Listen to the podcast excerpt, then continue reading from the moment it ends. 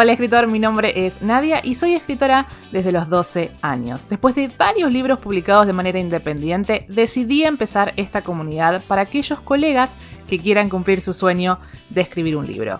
Porque yo también estuve en el lugar donde se encuentran ustedes, con demasiada información en la web y sin saber por dónde empezar. Mi misión es ayudarlos a organizar su creatividad y a lograr empatía con el lector a través del aprendizaje del proceso creativo y enfocándonos en la transformación del protagonista. ¿Empezamos? ¿Qué tal escritores? Bienvenidos al episodio número 45 de Organiza tu creatividad. Tuvimos un arranque medio raro la semana pasada. Digo arranque porque estoy implementando una nueva estrategia de contenido y que estoy subiendo el video de este audio, eh, pero la semana pasada pasó que, digamos, estaba desconectado el micrófono, en realidad estaba conectado, pero la, computadora lo tomó mal y me quedó solamente el audio del celular, el celular encima estaba como muy lejos filmando, así que no fue el mejor audio el de la semana pasada, así que pido disculpas, pero bueno, son cosas que, que pueden pasar, así que bueno, espero que ahora ya testé, debería estar andando bien. Pero bueno, les decía que estoy haciendo esta nueva estrategia de contenidos porque me di cuenta que tal vez hay gente que prefiere verme cuando estoy hablando. No tengo el mejor set como muy estéticamente porque el, el trípode del micrófono como que es medio petizo y comprarme el brazo se me hace que la mesa mía es chiquita y me va a molestar el brazo, así que bueno, eh, jugamos con lo que tenemos, ¿no? Así que bueno, pero me pareció que es, es es brindarle otro tipo de contenido, porque tal vez incluso puede ser que la gente que está en YouTube no sabe ni siquiera que yo tengo un podcast y es una manera de acercarles este contenido. Y em, empecé a trabajar un poquito en el tema del marketing. Quería compartirles, aunque sea desde un punto de vista más desde el lado del estudiante, cosas que tienen que ver y que se relacionan con esto, porque más allá de que eh, una vez que nosotros tengamos a ver, yo quiero que esta parte del marketing la empiecen a pensar cuando están acercándose a esa etapa. Si ustedes todavía están trabajando en la historia, su enfoque tiene que ser la historia, porque si ustedes empiezan a cargar de información sobre cosas que van a venir más adelante, se están preocupando anticipadamente y no es necesario. Suficiente con lo que tienen que trabajar y que tiene que ver con armar una novela y describirla y terminarla. Entonces, esto más que nada es para aquellos escritores que ya tienen una novela o que ya están eh, casi y están viendo, bueno, a ver qué es lo que tengo que hacer a continuación. Y desde ese lado es que estoy queriendo compartirles esta información que como les digo es más desde un lado más de estudiante porque no es mi pasión el tema del marketing, me interesa, pero hasta ahí nomás lo suficiente.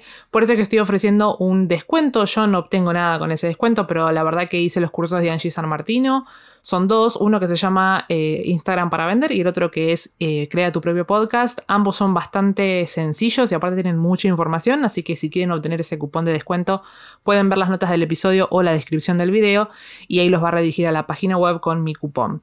Pero bueno, eh, quería hablarles un poquito acerca de esto y por eso es que ya en los últimos dos episodios empezamos a hablar de esto. El primero hablamos acerca del porqué de tu marca, no entender realmente la motivación detrás de la cual estamos haciendo las cosas que hacemos. Y la semana pasada hablamos acerca del nicho. Y el nicho lo que nos va a ayudar es realmente a poder identificar nuestro público ideal, que el nicho básicamente es el área específica en el que nos vamos a desarrollar y el público objetivo en nuestro caso sería como ese lector ideal que nos gustaría que obviamente lea nuestras historias, ¿no? Entonces, seguido de eso, vamos a empezar a hablar hoy del tema del kit de la marca personal. Eh, esto, digamos, ¿qué, es el kit de la marca personal? Tiene que ver con las tipografías, los colores, el tono de, lo que nosotros comunicamos, ¿no?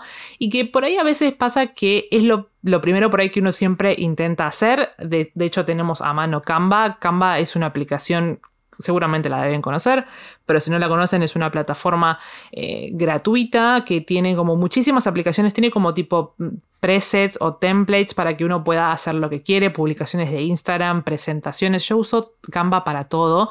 Y de hecho ya era como que me sentía mal no pagando algo por el valor que yo sacaba de Canva. Así que lo que estoy haciendo ahora, estoy pagando Canva.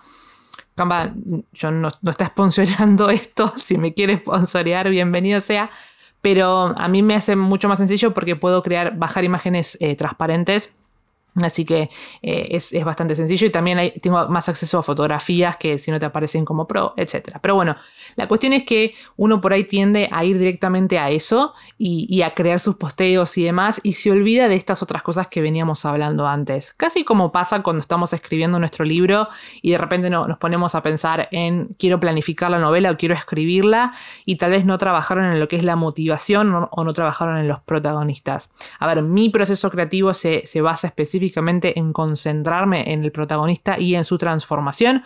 Puede que su proceso creativo no sea específicamente así, pero bueno, la idea es que empiezan a sentar las bases sobre lo que tiene que ver con el marketing, que va mucho más allá del colorcito que uno ve y ahora vamos a ver bien en específico qué significa todo esto. Pero tengan en cuenta que cuando se ponen a pensar el marketing, más allá de, de vender, están como estas bases como les decía, qué es lo que los va a empezar a diferenciar y realmente van a empezar a entender desde otro punto de vista. Porque a mí lo que me pasa, creo que se los hablé la semana pasada, ya igual por ahí me confundo y soy como abuela que repite las cosas porque la semana pasada yo había grabado este, pero cuando me di cuenta que le faltaba el audio dije, bueno, dejo pasar uno, pero el otro lo voy a volver a hacer, así que no me acuerdo si ya lo dije o si no. Pero, eh, y ahora me olvidé lo que iba a decir. ¿Qué estaba diciendo? Probablemente era algo muy importante, pero me acabo de olvidar. La cuestión que les decía que cuando nosotros pensamos en el tema de los colores y demás, em, nos va a ayudar, obviamente, a identificar la marca, pero es súper importante que entendamos de dónde venimos para que podamos comunicar bien. Porque si nosotros no sabemos cómo comunicar, qué es lo que vamos a comunicar, básicamente. Así que bueno, vamos a empezar hablando un poquito de esto y que tiene que ver con los colores, ¿no? Digamos que los colores es obviamente que cuando una persona ingrese al Instagram identifique enseguida cuáles son los colores de su marca. Y acá en realidad pueden hacer como em, varias cosas. Eh, hay una cuenta en Instagram que se las voy a dejar en las notas del episodio, si no se los dejar acá en, el video, que básicamente lo que hace es como que combina ciertos colores. Porque a ver, si ustedes entran en mi Instagram, por ejemplo, que me pueden seguir como arroba Nadia Escritora, en mi Instagram van a ver que el color que predomina es el color medio tirando a rosa, medio fucsia. El segundo color es un medio el blanco también es uno importante y a veces, muy a veces aparece un medio lila, ¿no? Pero bueno, la idea es que cuando una persona vea esos colores ya identifique que es algo mío, ¿no? Y digamos, obviamente que pueden ir como un poco más allá. Yo elegí los colores sinceramente porque me gustó la combinación. Lo saqué, ya les digo, de esta, de esta cuenta. En realidad no usé, porque lo que hace la cuenta es como que pone ciertos colores, obviamente, que combinan, ¿no? Pero como, no sé, empecé como yo a irme, entre por ahí elegía una tonalidad, después elegí otra tonalidad, otro posteo. La idea es que les gusta a ustedes, ¿no? Pero si quieren ir un poco más allá, existe la psicología del color y de repente pueden pensar en, no sé, el color rojo por ahí llame más al a la pasión, el amarillo creo que es la felicidad, tipo creatividad, el verde creo que es la esperanza, entonces digamos, hay ciertos colores y obviamente, obviamente tienen su significado, pero la idea es poder identificar ciertos colores y son los que van a empezar a usar. Pero se van a dar cuenta que, digamos, no se trata de un color amarillo, de un color rosa, sino que hay tonalidades. Y de hecho yo tengo un Excel con todos los, no sé cómo se llaman, pero son los identificadores del color, que tipo es un hashtag y aparece, no sé, HD, B corta, S, por ahí es un número. Y yo sé que cuando pongo ese valor en Canva me trae específicamente el color que yo necesito. Y van a ver que ese color que se repite tanto en mi canal de YouTube, en mis posteos, en la, en la portada de este podcast. Y la idea es usar siempre los mismos colores, ¿no? Y después, asociado a esto, también tenemos el tema de las tipografías, ¿no? Que, obviamente eh, también es otra forma de eh, seguir siendo coherentes con nuestra marca y que aparezca en todos los posteos. Obviamente, no sé, yo tengo, siempre se recomienda por ahí tener más o menos dos o tres. Yo tengo una para títulos, otra para tipo el cuerpo del texto y alguna otra como para destacar. Probablemente van a ver que ahí tengo cierta letra eh, y hay una que es manuscrita que siempre me gusta, pero la verdad que usar todo con manuscrito como que no, no, no se puede leer fácilmente entonces eh, uso otro tipo de letra para otra cosa, entonces está bueno realmente jugar con eso y yo tengo esas mismas fuentes incluso en mi página web, como les digo, siempre para seguir esta cosa de coherencia y de formar esta, esta idea de marca, ¿no? De identidad. Y después también está el tema del tono, ¿no? Digamos, qué tipo, qué tipo de mensaje estamos queriendo transmitir, ¿no? Alegre, más melancólico, más oscuro. Incluso si ustedes pueden meterse en Instagram, van a ver que hay muchas cuentas que no solamente está obviamente en el tono de lo que están transmitiendo con la imagen, sino también con los colores que usan en las fotografías. Hay algunas que son por ahí ya son presets, digamos estas, eh, como estos filtros ya eh, prediseñados, en donde tienen como cierta tonalidad y que es como que uno ingresa a Instagram y se queda como maravillado por la coherencia y todo lo demás, que obviamente cuesta hacer eso, pero mm, el tema es eso, ¿no? El tema es, es, es poder identificarnos fácilmente. Y una de las formas que podemos hacer es eh, Canva, como les decía al comienzo. Usar Canva, por ejemplo, pueden armar, eh, no sé si, si ustedes buscan Moodboard si aparece, creo que sí, pero si no lo que pueden hacer es ah, usar como cuadrados así de colores en, en una de las esquinas y poner, no sé, los colores que van a usar. Después en la parte de arriba pueden ingresar cuatro o cinco imágenes y pueden ir buscándolas incluso mismo ahí en Canva, porque digamos esto es solamente para ustedes, ¿no? Y pueden buscar en Canva, no sé, alegría, creatividad y las, las fotos que les llaman la atención, pónganlas en ese mood board. Y yo incluso tengo en la parte de abajo, pongo em, organiza tu creatividad, que es mi lema. A ver, puede ser que ustedes no lo tengan, pero digamos, eh, es, es, el lema por el que yo me manejo, sobre todo porque yo tengo una cuenta más asociada a lo que tiene que ver con la enseñanza. Pero la semana pasada habíamos hablado acerca de esto del nicho y que en mi cuenta de, digamos, personal como de escritora, Nadia Colelia, guion bajo libros, en esa yo puse el amor no es color de rosa, así que les dije que estoy trabajando en ese, en ese, ¿cómo se llama? Tagline, no sé cómo se le dice, pero ese mensaje, ¿no? Que me identifica como escritora. Entonces, de última, usen como una frase que los puedan resumir de alguna manera y pueden usar así las letras como para acordarse de cuáles son las que ustedes usan, ¿no?